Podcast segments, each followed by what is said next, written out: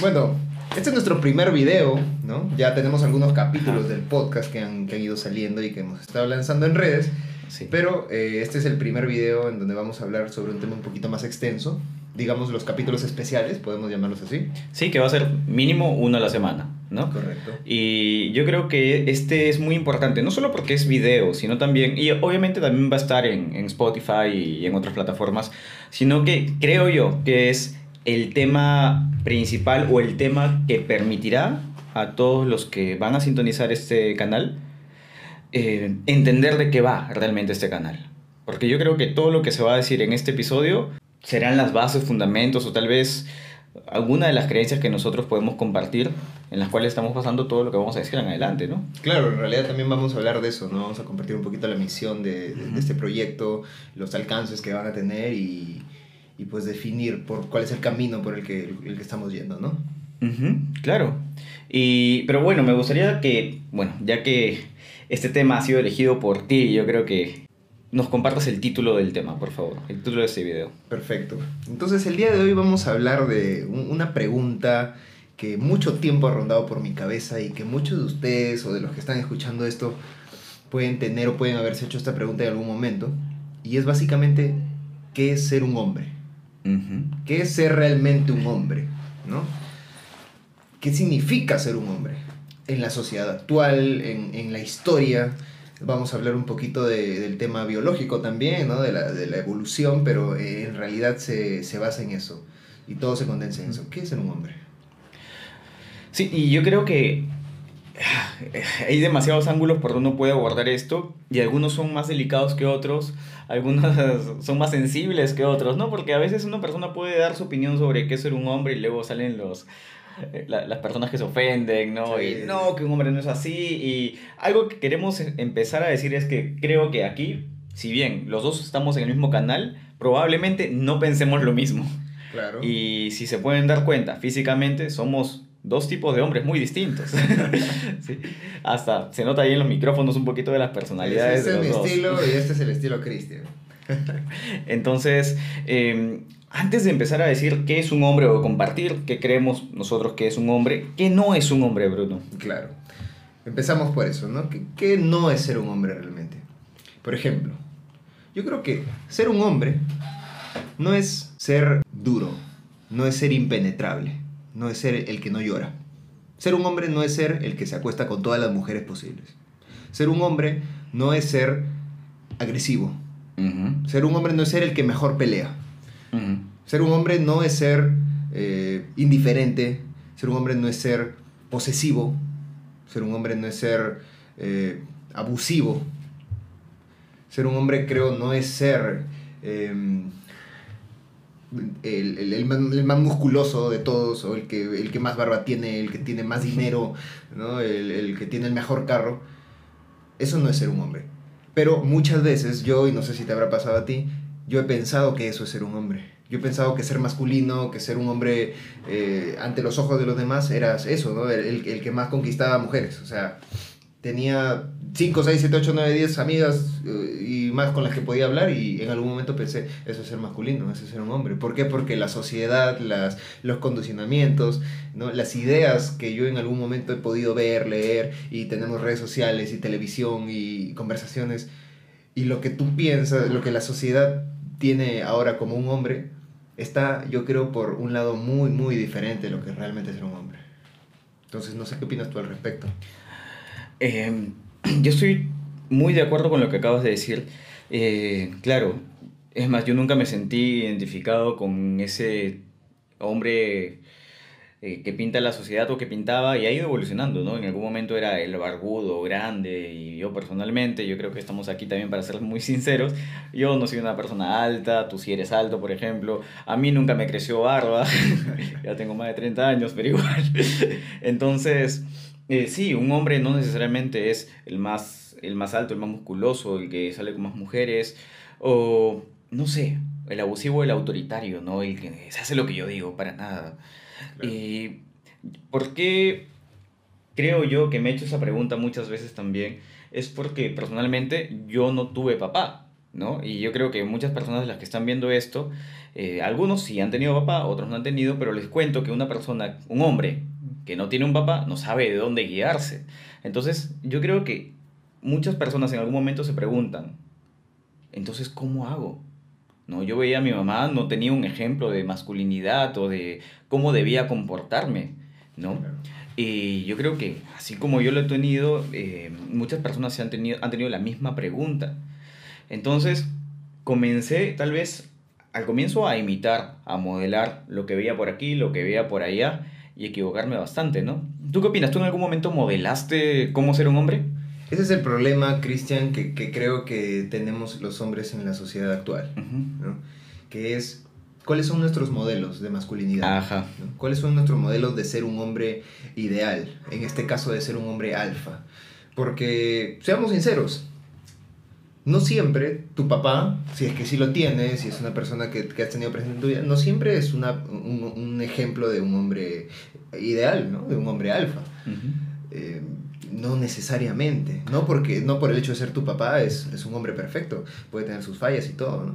En, en ese momento de ausencia o de carencia es cuando nosotros empezamos a buscar modelos, a buscar modelos de masculinidad. Uh -huh. Y empezamos desde, desde chiquitos, ¿no? O sea, en el colegio para ti el modelo del hombre perfecto es el, el más crack del salón o, de, o, del, o, del, curso o del colegio, ¿no? El popular, el que tenía todas las chicas, el que era músico y, y, y que se, el, el, que mejor peleaba.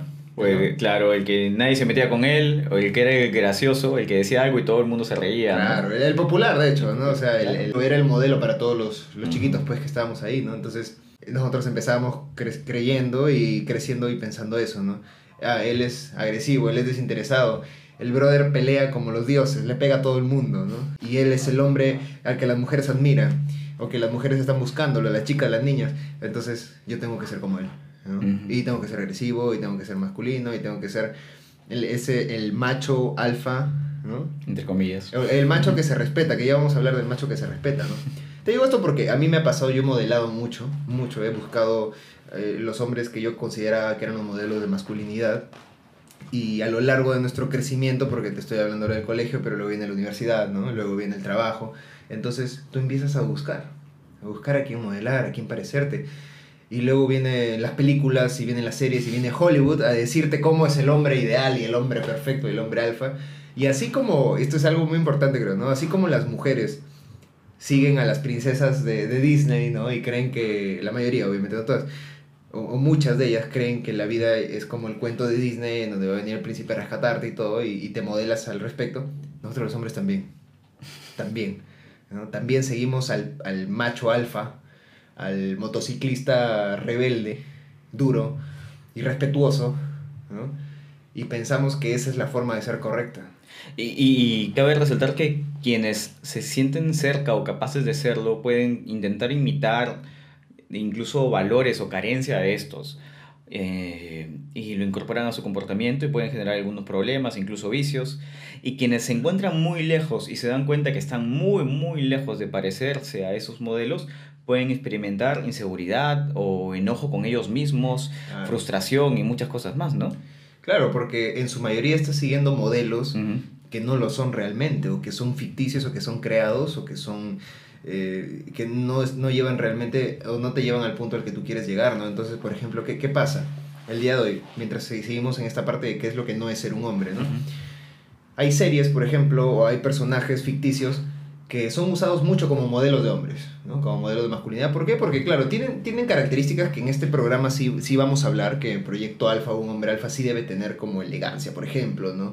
o un buen estilo, una buena presencia, seguridad, liderazgo, que obviamente sí. Pero también tienen otras cosas, por ejemplo, te ponen al líder de la mafia, ¿no? O al, al capo de la droga como el hombre que tú tienes que, que ser, ¿no? Y muchos se confunden y piensan, ah, tengo que ser un delincuente, tal vez, ¿no? O tengo que que, no sé, ser, tener vicios, como dices, ¿no? O estar fumando, o estar drogándome. No o sé. poderoso, ¿no? Porque se sienten más hombres porque tienen la pistola, o porque tienen claro. el poder, dan las órdenes, tienen a la chica más buena, entre comillas, ¿no? Y todo claro, eso, ¿no? Claro, y tú buscas modelar eso cuando realmente, o sea, en la vida real, eso no te va a funcionar, eso no te va a llevar realmente al lugar donde, a donde deberías estar, ¿no? O a ser el hombre que estás destinado a ser. Entonces, ya, ya habiendo definido un poquito lo que no es ser un hombre, creo que podemos entrar en, en algunos conceptos o en algunas ideas que tú y yo hemos ido aprendiendo a, lo largo de nuestra vida, ¿no? Y bueno, yo quiero decir también que yo no me considero el día de hoy el hombre perfecto o el hombre ideal a imitar, pero sí soy consciente de que he aprendido mucho en, en, el camino, he aprendido muchas formas de ser y de no ser sobre todo. ¿no? Al tropezarte, al tropezarte tú ya aprendes a cómo caer y luego cómo levantarte. Y pues, por ejemplo, creo que el tema de la masculinidad o, de, o, del, o del, ser hombre se refiere principalmente a la relación que tenemos nosotros o, o que tiene un hombre consigo mismo. Uh -huh. Esa es la pregunta que yo te pongo ahora. ¿Qué tan importante consideras tú o qué crees que es ¿Cómo crees que es una relación sana de un hombre consigo mismo? Eh, yo creo que la relación sana siempre va a ser la relación honesta, ya sea con quien sea.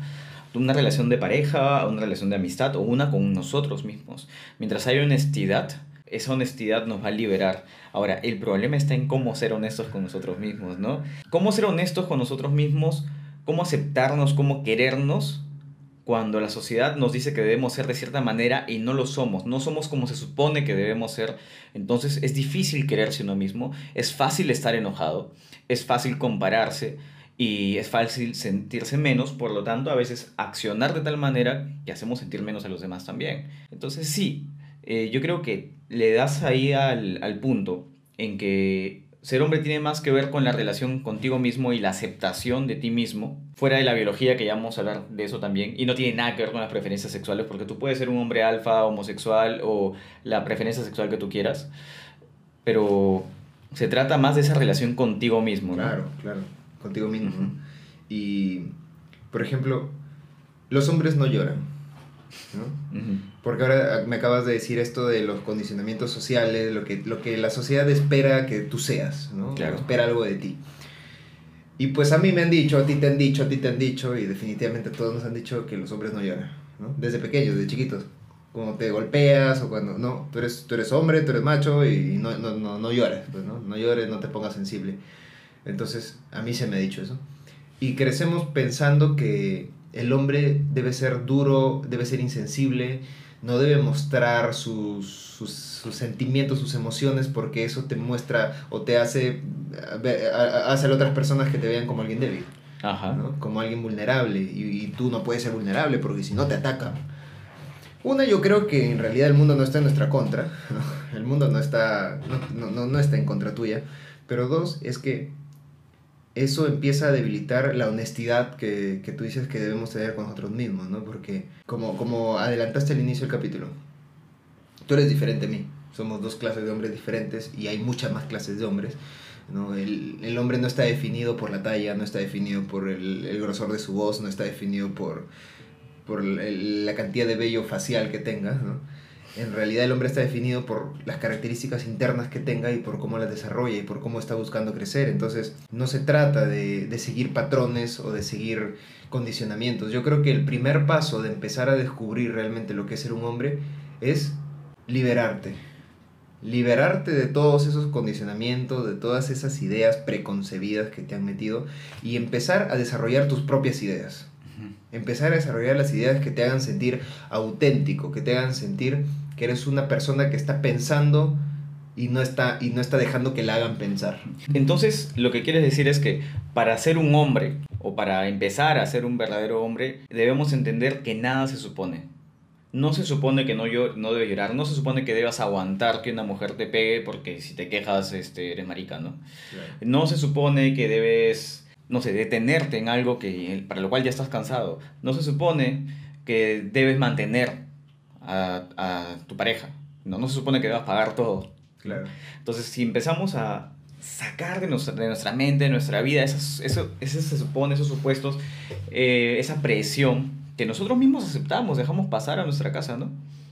Eh, es la oportunidad de tener ese segundo de tranquilidad y mirar hacia adentro sin juzgarnos, ¿no? Porque en el momento en que nosotros decimos no estoy bien y comienzo a, a criticarme y a, y a, no quererme, es porque estoy comparándome la idea que yo tengo de mí con lo que se supone que es, ¿no? Entonces, si yo saco todo eso de lo que se supone y empiezo a libremente ver qué facultades tengo, cuáles son mis características, atributos, va a ser mucho más sencillo aceptarnos, querernos y por lo tanto empezar a crecer y trabajar en nosotros mismos. Claro, estoy de acuerdo y en realidad todo empieza desde la aceptación. Ahora, hay un tema que yo también quiero hablar en algún momento, no ahora, pero el tema de la aceptación es algo que tenemos que, que trabajar también con cuidado porque una cosa es aceptarte y otra cosa es malcriarte. Ah, bueno, sí. Entonces, debemos tener cuidado con el sé tú mismo. Yo creo que la, es la trampa el sé tú mismo y ese va a ser otro capítulo. Y es más, sé tu mejor mismo. Desarrolla lo mejor que tienes, ¿no? Entonces, pero bueno, volviendo a lo del hombre, hay una frase que a mí me gusta mucho y este es un libro que yo voy a recomendar también que se llama El Camino de los Hombres de Jack Donovan. Y hay una frase que es, a mí, para mí marca todo esto y es, dice, es diferente ser un buen hombre que ser bueno en ser un hombre. ¿no? Nuevamente, es diferente ser un buen hombre que ser bueno en ser un hombre. Una vez que ya empiezas a aceptar, te empiezas a trabajar tus propias ideas y a descubrir tu propio camino, viene el, segundo paso que es el desarrollo, la mejora. El ser bueno en, ser, en, lo que eres. Así como yo te digo, tú eres bueno en ser un marquetero, tú eres bueno en ser publicista, eres un buen doctor, un buen médico, te has puesto a pensar, ¿eres bueno en ser hombre? ¿Qué opinas sobre esa pregunta? Sí, yo creo que es una pregunta que casi nadie se hace, ¿no? Yo en algún momento comencé a...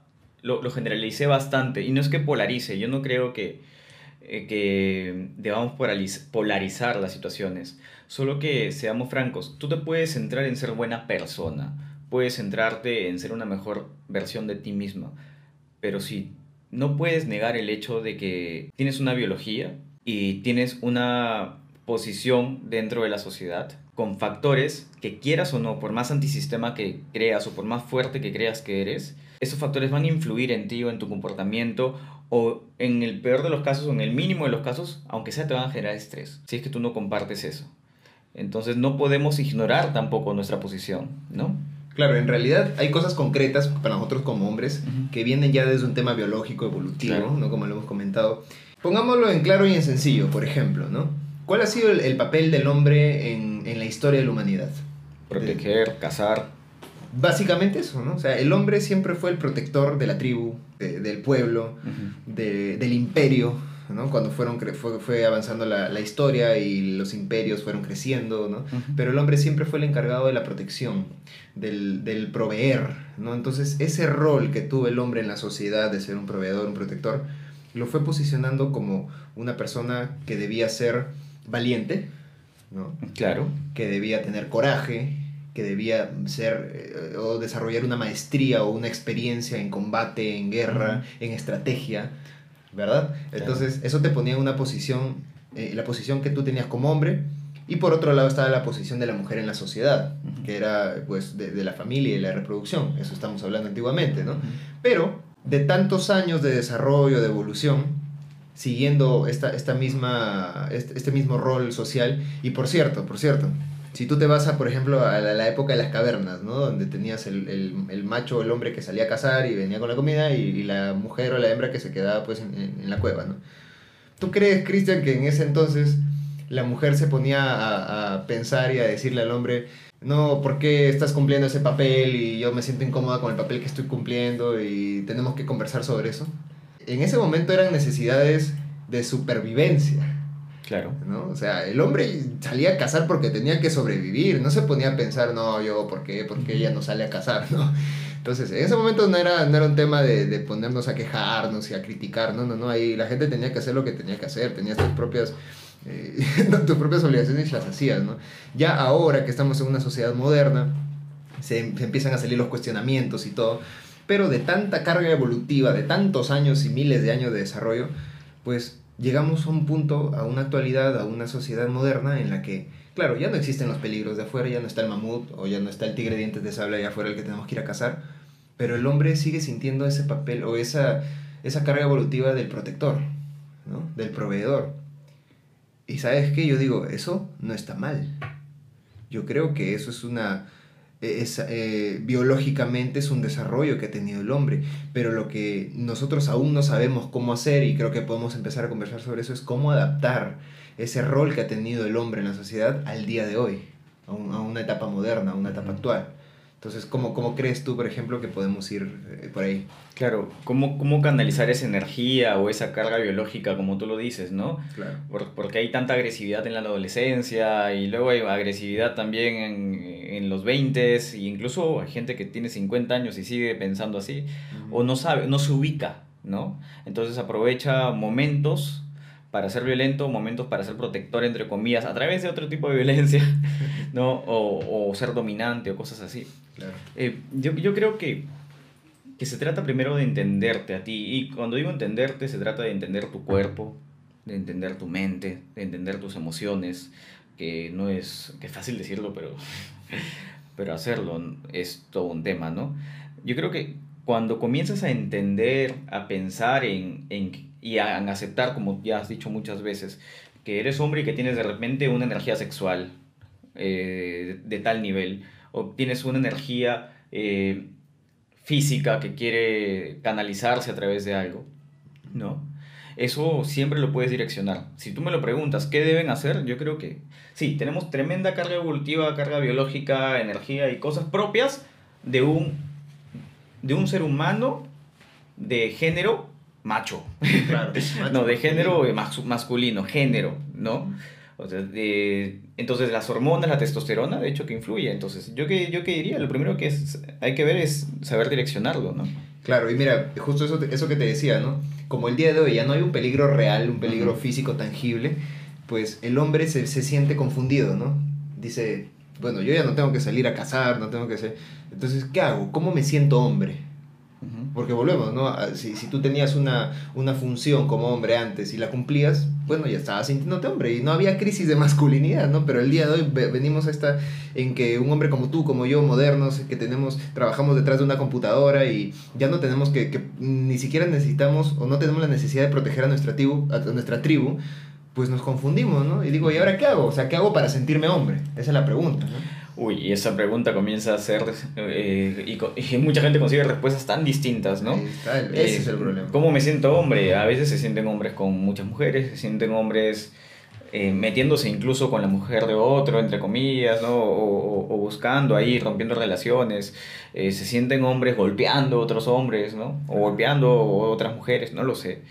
Em, si, si se trata ahorita de, de resumir un poco lo que estamos analizando, nos damos cuenta que independientemente de la energía o de tu carga biológica eh, manifestada, porque eh, ya hablando de genética, a mí me enseñaron hace tiempo que está el genoma y está el fenómeno, lo que se manifiesta de tu genética, eh, y podemos ver esa diferencia en, en hombres que tienen una energía mucho mayor, un vigor, de repente incluso en el cual necesitan hacer, no sé, hacer ejercicio o hacer algún tipo de trabajo o esfuerzo físico para sentirse mejor.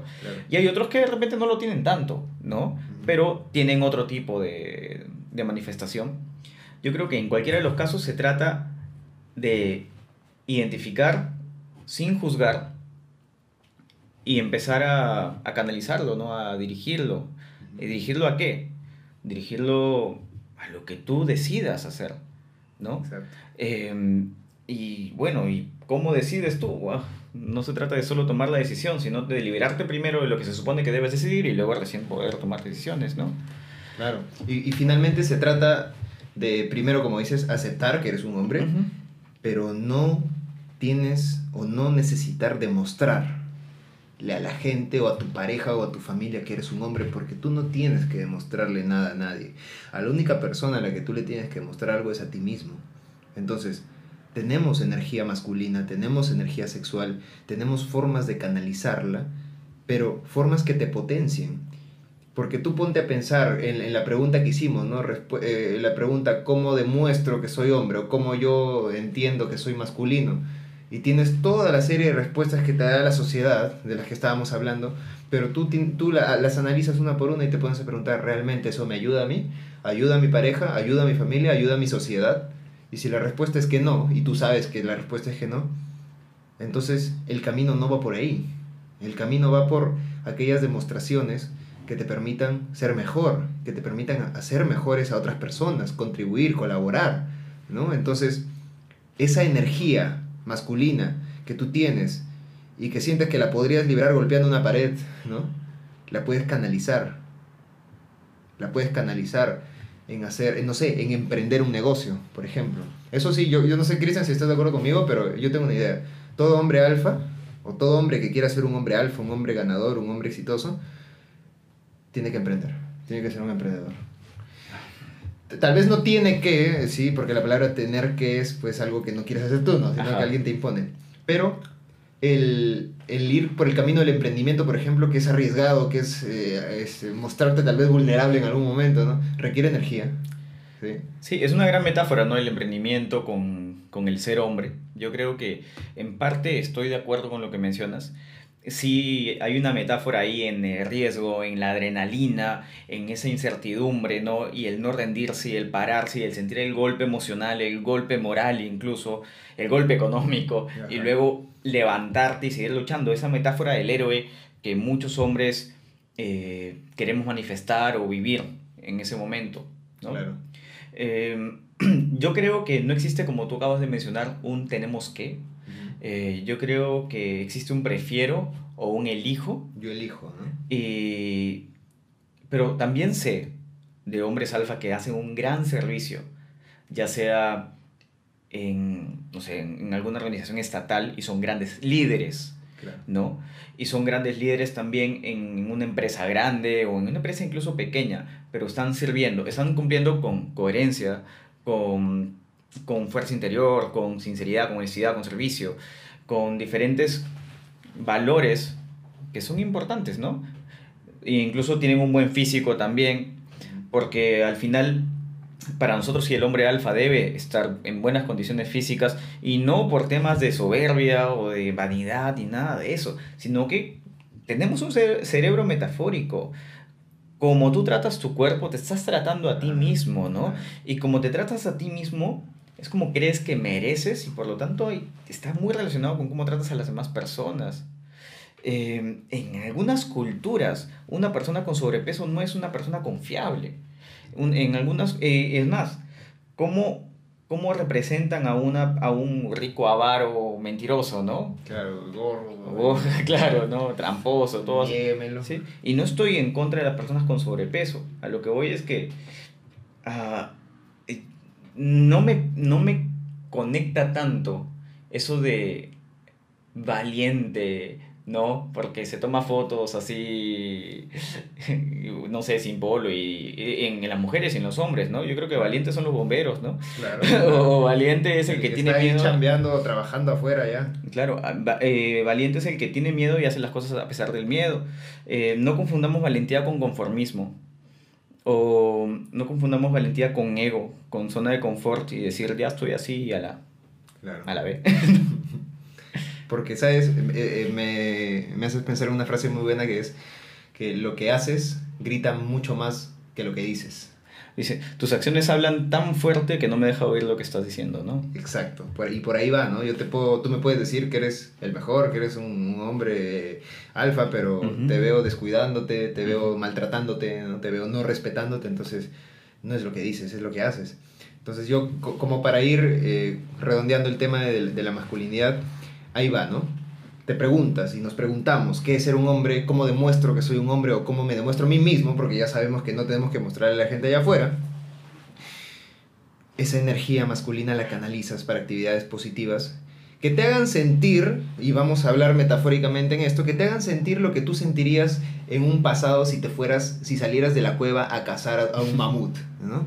Esa, esos nervios, esa incertidumbre, pero a, la vez, pero a la vez la adrenalina, el orgullo de salir.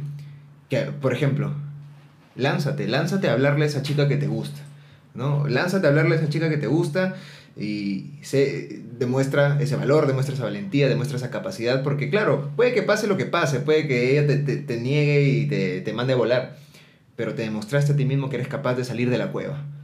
Lánzate a hacer ese negocio que quieres hacer. O si estás trabajando en una empresa, lánzate a, dar esa idea, a compartir esa idea que sientes que va a mejorar la empresa. Aunque tengas miedo de que te digan que no, que no. Esas actividades que te hacen sentir esa, esa masculinidad, esa energía, las canalizamos, ¿no? Demuéstrale a tu, a, tu, a tu familia, demuéstrale a tu esposa que eres el hombre que la va a cuidar, que la va a proteger. No de un mamut o no de un tigre, tigre de dientes de sable, pero sí de una crisis financiera, por ejemplo, ¿no? Sí de una crisis familiar. Sí, si tiene problemas, tú eres su soporte, tú eres su roca. Entonces vas asumiendo esos comportamientos que al final del día te hacen sentir como el hombre valiente que eres, como el hombre arriesgado, de coraje, el hombre de honor que, que eres y por ahí vas entendiendo lo que es la masculinidad. Como podemos ver, Cristian, y con esto te dejo con, esa pregunta, es nosotros tal vez no tenemos una respuesta concreta o exacta de lo que es la masculinidad, pero sí tenemos las ideas de lo que te hacen demostrarte a ti mismo que eres un hombre, ¿no? Entonces mi pregunta para ti es esta. ¿Cómo yo puedo demostrarme a mí mismo que estoy en ese camino de ser el hombre que quiero ser? Yo, a mí me gustan mucho los procesos y me gustaría tal vez acá improvisar algunos pasos, ¿no? Y para mí el primer paso es dejar de juzgar, de juzgarte, en otras palabras, de comparar lo que ves de ti con lo que se supone que debe ser. Ese es el primer paso, deja de juzgarte, porque si no, no te vas a querer, no te vas a perdonar, no te vas a, no vas a tener una buena autoestima. Desde ahí no podemos partir. sin autoestima no logramos nada. Lo, lo que sigue es, deja de fingir. Ok, ya no te estás juzgando, ahora ya, deja de fingir, deja de mentirte. Porque si tú sigues mintiendo, vas a sostener una mentira toma demasiada energía, demasiado estrés, gasta a las personas, a ti y a los que te rodean. Entonces, deja de mentir. Y lo que yo te diría en tercer lugar, y para que sepas que si estás avanzando, es cambiemos la palabra demostrarte por descubrirte. Yo cambiaría esa palabra, ¿no? Porque si yo comienzo a demostrarme cosas, estoy buscando y estoy atrás, estoy en una persecución y eso cansa. Pero si yo abro la mente y comienzo a tener curiosidad sobre qué puedo lograr, ¿no? Sobre qué puedo construir, sobre qué tal si... Y, ahí cuando me encuentre con algo bueno, con una fortaleza, diga, uy, qué chévere. Y cuando me encuentre con una debilidad o con un límite, diga, oh, ok, ya me conozco hasta aquí, ¿no? Pero no hay una expectativa de qué voy a encontrar. Empieza a descubrirte, prueba, una y otra vez prueba, no te quedes ahí en la zona de confort, jamás, ¿no? Ah, tipo de hombre que quieras, flaco, gordo, alto, eh, feo, bonito, lo que, lo que, no sé, lo que sea. Te guste, eh, tengas un trato con tu pareja de que ella pone el tema financiero, pero tú te encargas de cuidar del hogar, eso no te hace menos hombre. ¿Está bien? Y tú puedes seguir siendo la roca, tal vez emocional, de ese hogar, porque eh, la energía que tú tienes es distinta. Y, y todo está bien. Ahora, independientemente del hombre que, que seas, esos pasos pueden seguir. No te juzgues, deja de mentir y comienza a descubrirte. Eso es lo que yo diría. Perfecto, me parece genial, me parece genial. Y ya para ir finalizando esto, es, eso es Proyecto Alfa, ¿no? Proyecto Alfa es el camino, el, desarrollo constante, día con día, de, de, todo lo que te lleva a ser un hombre real, un hombre auténtico, un hombre que es fiel a sí mismo, un hombre que no finge, ¿no? Y que sigue todos los pasos que me estás comentando, que, que, avanza, que avanza, que está en ese camino de avance y te vamos a mostrar todas las formas posibles que, que, puedes tener de llegar allá. Las formas internas, las formas externas, las formas de vestirte, las formas de hablar, de comportarte, de pensar, para que te puedan llevar, para que tú puedas tomarlas, adaptarlas a tu situación y llegar a ser el hombre que estás destinado a ser. Entonces, te comparto en este momento la misión de, del proyecto Alfa, que es convertir a hombres normales o convertir a hombres comunes en hombres extraordinarios que al ser hombres extraordinarios puedan relacionarse mejor con una mujer y esta relación con una mujer les permita formar una familia mejor y al formar una familia mejor esto afecte positivamente a la sociedad. Y al afectar positivamente a una sociedad estamos hablando de una misión mucho más grande que nosotros, pero que implica también mucho trabajo, mucho esfuerzo y mucha dedicación. Pero así estamos, este es nuestro camino. Y quisiera terminar con un fragmento de, de un texto que, que tengo aquí, que me gustó muchísimo y es un, es un, un discurso que dio Theodore Roosevelt el 23 de abril de 1910. Se llama El hombre en la arena. Me gustaría compartirlo porque me gustó muchísimo, es breve y lo voy a leer aquí, aquí lo tengo. Y dice, lo que importa no es la crítica, ni aquel que señala cómo el hombre fuerte se tambalea, o dónde el autor de los hechos pudo haberlo hecho mejor.